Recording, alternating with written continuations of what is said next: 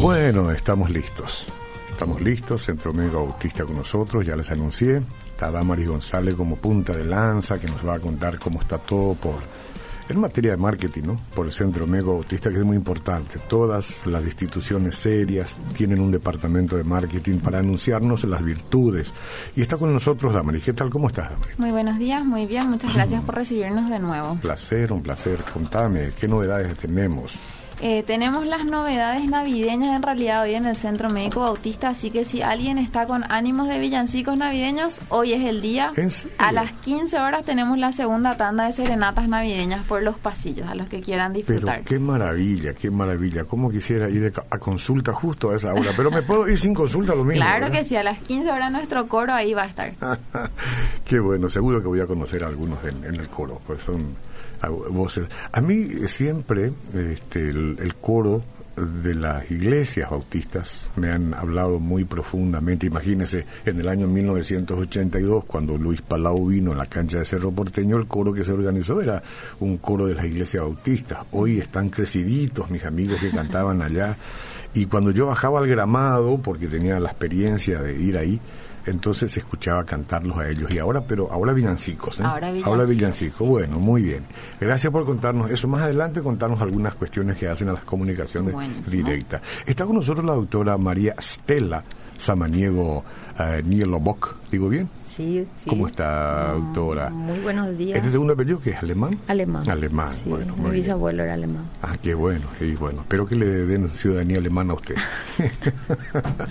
no sé por qué todos queremos tener ciudadanía europea. Es un, a veces es una, una obsesión, ¿verdad?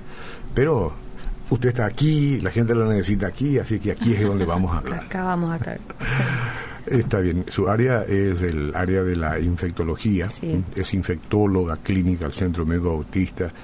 Y por supuesto que hay demasiadas cosas que hablar en el, en el ambiente al respecto de esto, pero están las infecciones bacterianas, que según usted son muy recurrentes. Y cuénteme, por favor, ¿qué son esas infecciones? Bueno, elegimos ese tema justamente por la frecuencia con la cual encontramos en la consulta médica diaria. Entonces, para poder dar un, panorama también de, de, las cosas que podemos hacer para evitar esas infecciones. Entonces, hablamos de infecciones recurrentes de de piel y en algunas veces eso se puede profundizar de la capa más superficial de la piel y hacerse profundas, inclusive mm. con complicaciones de distintas eh, eh, magnitud, ¿verdad? Entonces, cuando hablamos de la parte más superficial, hablamos de infecciones que son muy frecuentes, que, que vemos la consulta, que es, por ejemplo, la foliculitis, que es la, la la infección de la parte más superficial del folículo piloso, que a veces lo vemos así eh, en la zona de la barba, de repente en la zona de las axilas, eh, como un punto amarillo, amarillo que es una pústula. Bueno, entonces eh, son habitualmente gérmenes que están en la piel, que mm, vio que nosotros somos un país eh, tropical, hay muchos insectos, hay hace calor, sudamos mucho, entonces nuestra piel está en, temperatura extrema, en constante constante predisposición a tener estas infecciones, ¿verdad? Entonces, eh, por eso que uno de los pilares básicos para evitar también es eh, los cuidados de la piel, al menos en, esta temporada, ¿verdad? ¿Cómo cuidamos? Cuidamos eh, no, poniéndolos al sol, bañándonos a menudo, poniéndonos alguna loción. Claro. Porque tenemos piel en todas partes. Claro, piel, del todo el organismo. Entonces, cualquier estructura, cualquier eh, lesión predispone a infecciones. También eso depende del sistema inmunológico que tengamos, ¿verdad? Porque recordar que la piel también es un órgano inmunológico, entonces mm. tiene algunas eh, barreras protectoras que nos protegen. No es que hay una lesión chiquita y ya vamos a hacer. Entonces, cuando se superan todas las barreras protectoras, de repente los gérmenes que están habitualmente ahí pueden causar un tipo de daño. ¿eh? Entonces, superficial, más o menos superficial, que sería el forúnculo, que ya es la raíz del pelo, en el cual eh, se infecta y hace una secreción purulenta y a veces se ve sobrelevada. A veces no hay todavía solución de continuidad por el cual sale la pus en los primeros días, pero se siente como algo sobrelevado, doloroso, pueden ser únicas, múltiples, y la, la, gravedad también depende del sitio. Por ejemplo, no, eh, la cara es un lugar muy, muy de mucha gravedad porque tenemos mucha mucho territorio venoso, sobre todo el área de la, del triángulo de la muerte que le suelen llamar, mm. que es el área de la nariz y alrededor de los labios en el cual las venas... ¿Por qué le llaman triángulo de la porque, muerte? Porque ahí tenemos venas y desagües venosos del territorio que no tienen válvulas. Las venas tienen habitualmente válvulas y eso a veces filtra un poquito eh, los gérmenes también. Entonces hay un prácticamente una circulación directa de, de la sangre a las venas del cerebro. ¿Cómo no? Entonces, directo las arterias, las, los gérmenes van al torrente de, las arterias, de las venas cerebrales. Si yo las miro a ustedes, ustedes no tienen el, el ¿cómo se llama esto? El agujerito. Eh, están abiertos, los poros. Los poros. Yo, yo, sí los tengo. Eso tiene que ver con raza, tiene que ver con... no, eso depende depende de, también de la edad. ¿eh? por favor, hablemos, hablemos en términos de juventud. Entonces, eso eso depende también de los cuidados. Pero, pero, eso predispone, predispone que los poros sean, sean más abiertos. No precisamente, no precisamente. O sea, los poros son lugares donde el, el el organismo prácticamente eh, suda y saca grasa, saca es como un desagüe de, Perfecto. de la piel, ¿verdad? ¿Y la piel es más delicada cuando más eh, eh, uno eh, suma edad o es más delicada cuando es más pequeñito, en la edad media? ¿Cómo? En, todas las edades, en todas las edades, sobre todo en condición de predisponente, por ejemplo, pacientes diabéticos, que somos muy meticulosos en el cuidado de la piel, pacientes inmunosuprimidos que usan corticoides, que de por sí la, hay algunas enfermedades como los pacientes lúpicos que usan muchos tipos de inmunosupresores que, que tienen condición de, de predisponer a daños en la piel, ¿verdad? Como le dije, estas, estas lesiones afectan el folículo piloso, eh, todavía superficial y a veces se pueden complicar y, pueden hacerse profundas. Y entonces aparecer lo que le llamamos celulitis que ya son ya infecciones y diseminación de estar localizada en el folículo piloso se extiende al tejido celular subcutáneo. Entonces aparecen la celulitis o si se profundiza, estos gérmenes también tienen la capacidad de producir, por ejemplo, destrucción de, las de las estructuras que rodean los músculos, que son la fascitis, o incluso eh, eh, producir destrucción de los músculos. Y mm. también diseminarse a otros órganos a partir de, de, esa infección. Porque tenemos un germen bastante agresivo, que es el estafilococo aureus, que es meticilino resistente. Entonces estos gérmenes adquirieron destreza de defenderse a los antibióticos básicos como era la penicilina, entonces se vuelven resistentes a la penicilina y tienen capacidad de invadir otros órganos. Por eso que somos eh, muy muy meticulosos en tratar las infecciones desde, la lesión inicial, sobre todo las, las, lesiones que se localizan en la zona de la cara. Entonces, en la cual la recomendación siempre es no manipular no eh, lo que hacemos que tengo un grano y exploto con la mano. Entonces, la recomendación es esa porque sabemos de la capacidad agresiva de estos gérmenes. Y a veces recibimos pacientes que tenían un simple eh, granito en el labio que de repente entran con neumonías, que de repente entran con procesos eh, de, alteración del sensorio y hacemos una tomografía, encontramos una colección cerebral a partir de un foco purulento manipulado eh, a lo mejor en el intento de resolver el problema. O sea, cualquier cosita que nos resulte aparentemente inocente puede complicarse. Que, claro, los dos gérmenes que son el estreptococo y el estafilococo, que son habitualmente gérmenes de nuestra piel, pueden volverse agresivos en circunstancias y producirnos daño.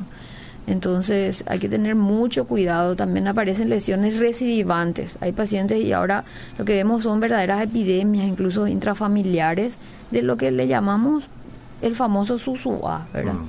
Que, es la foliculitis, la infección del folículo piloso. ¿Pero eso dónde aparece? Puede, en, cualquier parte de la ah, piel, si tenemos tenemos eh, pelo en todo el cuerpo. Ah, por eso, Entonces, claro, es el folículo piloso el que está afectado. Me, dicen que los choferes que manejan mucho, que se sientan mucho, tienen Claro, claro, claro, porque porque estamos, eh, eh, hace calor, entonces no respira, a veces ropa, ropa adecuada también se recomienda usar en ese caso hay gente que tiene, por ejemplo, en zona de la ingle. Mm. Entonces, eh, la recomendación en nuestro país es siempre usar ropa adecuada, sobre todo algodón que pueda absorber y mantener una higiene apropiada. Entonces, dentro del, del, de las infecciones a repetición, aparte de las medidas higiénicas que recomendamos, que es, por ejemplo, eh, el hacemos un estudio que, que vemos si el paciente está colonizado porque estos gérmenes lo tenemos en las fosas nasales. Ah, sí. Sí, es contagio interhumano. Entonces yo puedo ser portador de repente del estáfilo en la nariz y no, no tener precisamente lesión, pero yo puedo estar diseminando. ¿eh? Ah, sí. Entonces, eh, la recomendación de, de, si el paciente eh, tiene folículo, infecciones a repetición es eh, ver un poco el estado de portación y hacer el tratamiento de esa portación con antibióticos tópicos que lo hacemos. Porque con un estornudo puede Claro, en un estornudo yo eh, manipulo inadecuadamente la secreción, no me lavo las manos, abro el picaporte de la puerta, uso la computadora, el botón del ascensor. Entonces estoy diseminando. ¿Y cuántas veces uno trabaja en gastronomía, cocinera, claro, entonces, uno, va a comer? Una de las cosas que recomendamos siempre a, la, a los centros gastronómicos de repente es el, el screening, el personal, es una de las cosas que hacemos en, medicina ocupacional, de, de, de, estudiar el estado de portación, tratarlo y controlar y sobre todo recomendar las medidas adecuadas de higiene para todo el personal que en realidad tendría que ser para todos, ¿verdad? Es más importante la higiene que tienen que la, que, la, comida, el plato mismo que preparan. Entonces, entonces es, muy importante y sobre todo la higiene eh, del, de, cuando hay casos recibantes, la higiene intrafamiliar, ¿verdad? Entonces, de repente, el, el, inculcarle a los niños de lavarse frecuentemente las manos, ¿verdad? de, de, de avisar cualquier lesión que tenga y de, enseñarles los hábitos de higiene, de, de, lavarse las manos después de estornudar, eh, entonces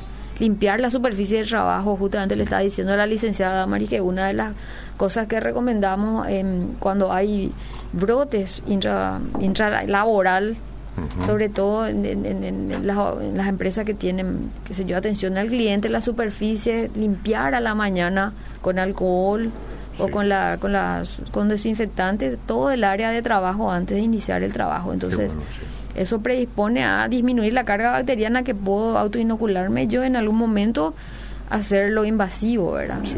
entonces todo otro tema de la piel no es una cuestión de decir no es un problemita de piel nomás. Hay cosas que pueden agravarse claro claro claro. entonces me permite algunas Estoy lleno de gente acá queriendo saber de ustedes, ¿verdad? Estoy lleno. A ver, buenos días, mi, doctora. Mi bebé de 10 días eh, le salieron como salpullidos, me dijeron que tenía alergia a su sudor. Eh, impresionante, dice, cómo, se, cómo le salían los granitos.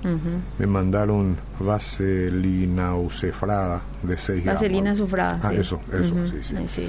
Bueno, le habrán dicho ya qué cosa tiene, ¿no? Sí, sí, le habrán dicho, sobre todo un bebé de 10 días, el especialista neonatólogo del colega es el el, especialista. El especialista ¿eh? Entonces, pero hay que seguir las recomendaciones, hay que controlar y llevarle a sus controles.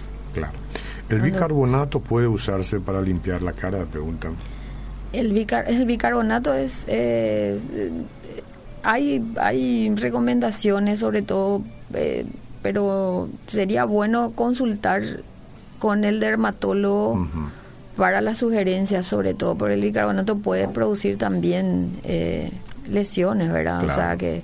Un exceso de una cosa Claro, es, no, es, básico y de repente nosotros tenemos una acidez normal también en la piel que nos mantiene también contra los gérmenes. Entonces sería bueno eh, no usarlo sin consultar con el colega. Dermatólogo. es, muy difundido el tema del bicarbonato, entonces la gente cree que el milagro se puede producir. No, no, no. O sea, Recomendación, consultar con el dermatólogo. El orzuelo, el orzuelo, el fuego que sale en los labios, ¿son enfermedades de la piel? A mi hija le sale repetidas veces. Eh, el orzuelo sí, eh, es, como un, eh, una infección habitualmente por estafilococo y que, que compromete los, los folículos que están en el, en el párpado. Entonces, eso suele salir a repetición porque a veces hay como una obstrucción de la, de la glándula, entonces puede salir a repetición incluso si hay portación nasal de estafilococo. Entonces, la recomendación es ver el estado de portación y hacer el tratamiento adecuado y sobre todo no manipular en esa zona muy delicada que vemos pacientes que hacen celulitis eh, periorbitaria a partir de manipular un, un, orzuelo. No es una cuestión de decir pasará solo. No, no, eh, hay que consultar eh, con, siempre con el médico y sobre todo cuando se complica a veces tenemos un poco de preocupación por la zona ¿verdad? de la, de la cara. y con respecto a las lesiones eh, en astas de la boca, sí. sí, esas lesiones son habitualmente virales, herpes, mm. herpes que son eh, que se vuelven repetitivos por alguna condición de inmunosupresión, el estrés, algunos en los labios, pero otros internamente. Internamente, que son lesiones, lo más frecuente es el herpes. Mm. Después estudiamos otro tipo de astas que se asocian también a enfermedades autoinmunes. Entonces, eh, a veces muchas de esas lesiones son tratadas como herpes indicadas por años con aciclovir y no pasan, ¿verdad? Entonces, en ese caso hay que estudiar otras patologías. Entonces, nosotros como infectólogos evaluamos eh, vemos eh, si está activa, a veces pedimos algunos estudios para ver si son atribuibles al herpes, para darle al paciente la tranquilidad de, que, que es herpes y bueno, puede tener a repetición, en todo caso hacemos incluso profilaxis sobre todo. Pero hay otras lesiones que no son herpes y hay que consultar adecuadamente. A veces nosotros derivamos a los colegas a los dermatólogos o a los reumatólogos porque son manifestaciones de enfermedades sistémicas. Sí, sí. sí, sí, sí. Yo he conocido gente que con, con, la higiene no tiene problema, al contrario, hasta son obsesivos en la higiene, pero igual mantienen este, reiteradas veces ese problema del herpes. Sí bucal interno. Tiene que estudiarse entonces, ¿verdad? Claro, hay que estudiar siempre. Licenciada Damari, ¿me quiere contar algo más del Centro Médico Autista? Sí, queremos recordarle a todos los pacientes que nuestro horario de consultorio es de 7 a 22 horas. O sea, alguien que sale de su trabajo a las 6, que no se preocupe porque tenemos consultorio nocturno. Y los sábados estamos de 7 a 17 horas. Contamos con más de 50 especialidades y para agendar una cita pueden llamar al 021-688-9900. También pueden ingresar a la página web, buscan la guía de servicios médicos y van a ver todos los profesionales del hospital con sus días y horarios de consultorio. Bueno, muy bien. Doctora, eh, las manchas que aparecen en la piel, en la cara, ¿tiene que ver con las bacterias recurrentes de las cuales usted habla? De repente hay gente joven que tiene manchas en la cara, se preocupa, no sé si es una cuestión estética puramente o también tiene riesgos en, la salud, ¿no? Claro, o sea, las infecciones recurrentes de, piel, sobre todo, puede producir eh, algunas secuelas como manchas, ¿verdad? O cicatrices que son un poco, a veces estéticas, ¿verdad? Y de preocupación para los pacientes, ¿verdad? aparecen otras manchas en el contexto de otras enfermedades sistémicas también, ¿verdad? ¿Qué es sistémica? Eh, o sea, eh, como manifestación, por ejemplo, de, de, una enfermedad como, como la enfermedad colagénica lupus, por ejemplo, ah, Que, que, que, de repente tienen eh, como fotosensibilidad y pueden aparecer manchas que son eritematosas en la cara, en la zona expuesta al sol, por ejemplo. Sí, depende de gente que, que crece un poco en volumen. Sí. Eh, se, le mancha la cara, ¿no? Sí, hay gente que toma una coloración, eso tiene que ver también con la exposición al sol. También, sí. Eh, entonces, sale parecer y otra de las manchas que siempre estamos en enfermedad infecciosa, al menos lo que me compete a mí es el tema de las manchas que no pican ni duelen, que estamos siempre en la difusión de la enfermedad de Hansen, ¿verdad? ¿verdad? Que se diagnostica aproximadamente de 900, 950 pacientes por año. No me digas tanto. Sí, y que se manifiestan inicialmente con una mancha que no pica ni duele en distintas partes del cuerpo, que al principio son únicas, después pueden ser múltiples y en realidad eh, se ponen o se automedican con todo tipo de, de tópicos, ¿verdad? Que a veces retrasan el diagnóstico, ¿verdad? O sea, en lo que compete a las enfermedades infecciosas que producen manchas, lo que más me preocupa a mí es la lepra. ¿eh? La lepra. y, cuando usted cuando ustedes lo diagnostican, este, ¿lo derivan a algún otro lugar o, lo, ustedes? Claro, en general hay un centro de atención eh, dermatológico que es el centro que está en el hospital, en, el predio del hospital de Calle que es el centro dermatológico nacional, ¿verdad? Y eh, la enfermedad es, es, tratada por el Ministerio de Salud. Habitualmente nosotros si diagnosticamos hacemos la notificación y para la para la medicación eh, si es que el paciente llega a internarse por alguna complicación entonces ellos son los encargados de remitirnos la medicación y después los controles habitualmente lo hacemos en conjunto. Yo estoy en el Instituto de Medicina Tropical y en el IPS y eventualmente manejamos en conjunto con los dermatólogos, eh, los infectólogos. En realidad, como le dije a la licenciada, veníamos hablando del tema hoy, la lepra es una enfermedad multidisciplinaria, ¿eh? afecta a muchas especialidades. Entonces, el, el, médico de atención primaria en salud, el médico de familia, el médico clínico, que es el que está más en contacto inicial con el paciente, tiene que estar muy atento a, lesiones que puedan sugerir para hacer un diagnóstico oportuno.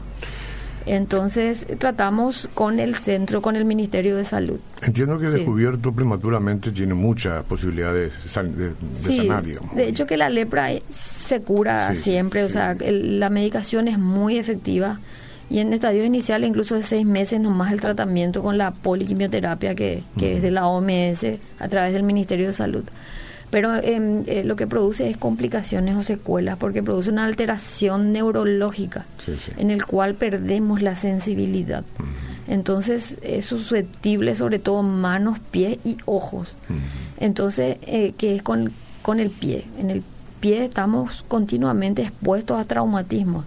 Imagínense que es casi como el diabético que tiene a veces traumatismo y no le duele, entonces forma una, una lesión superficial profunda que no duele, no recibe los cuidados e incluso forman úlceras extensas que comprometen incluso hueso, ¿verdad? Sí, sí, Entonces, eh, eh, realmente, estadios iniciales, nosotros podemos detener esa progresión de, de daño neurológico múltiple que ocurre en la enfermedad de Hansen. El médico tendría que tener una preparación, bueno, preparación tiene, digo yo, captarlo eh, a ojímetro, eh, eh, esa situación, sospechar de eso, ¿es fácilmente sospechable? Es sospechable, no tan fácil. Ah, no tan fácil. En realidad hay que conocer la enfermedad. No, no, por supuesto, el que conoce, digo yo, ¿verdad? Porque a veces hay que hacer estudios para decir esto, pero hay otras veces que dicen, no, esto... Por eso, ante la duda, si, si hay duda, lo, mejor, lo mejor es derivar al médico especialista, al dermatólogo, el infectólogo. Entonces, que directamente ya hacemos los estudios como la biopsia, ¿verdad? la biopsia o a veces, o sea, antes se hace un estudio de la linfa cutánea, se llama, ¿verdad? Que es un estudio que se hace en prácticamente todos los centros. Entonces, estamos muy en contacto con la gente del Ministerio de Salud, del Departamento de Enfermedades Transmisibles del Ministerio, ofrece muchas capacitaciones eh, para difundir justamente el, la detección precoz y la, la enseñanza médica continua a los colegas. Entonces el Hospital Menonita, kilómetro 81, también siempre está haciendo la difusión y es un, eje de, de, atención para los pacientes. Y de hecho los pacientes con complicaciones, porque pueden tener complicaciones de magnitud variada, que son los estados reaccionales, que son comportamientos inmunológicos a veces inesperados en la enfermedad, que nos hace que el paciente pueda tener lesiones extensas, incluso tener que requerir internarse y para ser educado, ¿verdad? Para poder manejar su enfermedad. La educación es muy importante en todo tipo de enfermedades, aparte, además la de lepra. ¿eh? Qué bueno, por eso estamos acá justamente con el Centro Médico Bautista para tratar de este, orientar a las personas, concienciar de la importancia de cuidar siempre la salud. El que quiere como suele decir un doctor amigo, el que quiere saber va a saber, el que no quiere saber no va a saber, eso es sencillamente así. Eh, el tema este del melanoma es un área que le compete. ¿Qué es el melanoma? El lunarcito ese que de repente ah, se, se, descompone. Le compete a los colegas dermatólogos, pero de hecho que todo person, todo médico debe estar atento a sospechar, a sospechar el cáncer de, piel. sí, claro. Empieza de los, eh, los lunares que pueden eh, producirse un comportamiento atípico neoplásico y forman el melanoma, ¿verdad? Melanoma. He escuchado por ahí que algunos de repente... Sí, porque la melanina pues es un componente normal de nuestra piel, entonces eh, produce el pigmento y produce como una, una defensa de la piel, entonces en algún momento esas células se pueden tener un comportamiento atípico, entonces empieza un crecimiento desmedido totalmente anormal y puede producir un melanoma, ¿verdad? Entonces, Esperemos que no ocurra, pero si ocurre, entonces inmediatamente... Claro, estar atento a, a, lesiones. A... ¿Existen tratamientos para los melanomas? Sí, eh, hay, hay manejos y eh, cirugías, incluso, ¿verdad? Es más que le compete a, entre el dermatólogo y el oncólogo, ¿verdad? ¿Cómo no? Entonces. Si yo tengo, ¿Cuál es el área que usted.? A ver, ¿cómo la gente llega a usted? ¿Hace una consulta? No. O, usted está siendo ahí solicitada conforme la necesidad del dermatólogo? Claro, la infectología es una ciencia transversal a todas otras especialidades. Estoy preguntando eso porque a veces la gente está hablando más sobre el tema que hace a la dermatología que a la profesión. A la profesión claro. Entonces, a nosotros los colegas nos derivan los pacientes en el contexto de, de, infecciones que de repente eh, tienen el retorno de algún germen especial que es resistente. Eh, o, en, otras áreas, por ejemplo, el HIV, SIDA, em, las infecciones severas en el cual eh, ya requiere el, la interconsulta, digamos, de para estar más tranquilos también del manejo de las enfermedades infecciosas. La infectología en el Paraguay surge hace 26 años que se formó la Sociedad Paraguaya de Infectología con el profesor Ramírez Boender. Eh, falleció hace unos cuantos años. Entonces él, él fue muy pionero en traer la especialidad porque él hizo medicina interna en la primera cátedra de clínica médica, el antiguo hospital de clínica, fue a hacer una especialidad en los Estados Unidos y eh, hizo infectología. Entonces eh, vuelve al país, ¿verdad? Y entonces empieza a, a, difundir la ciencia infectológica. Entonces se formó la Sociedad Paraguaya de Infectología, cumplimos justo 26 años el, el primero de diciembre, y a partir de eso, se, se, en el antiguo hospital que era frente al Palacio de Justicia, era el antiguo hospital. Sí, me acuerdo, yo me apliqué ahí 10 inyecciones contra la rabia. Contra la rabia. Sí, sí, sí, cómo no, no sabía lo que lloraba em, yo. Empieza la, la ciencia en, en, tener un área eh, un ala del hospital de clínicas prácticamente, eh, un apéndice eh, a tener destinado a los pacientes infectocontagiosos para tenerlos aislados.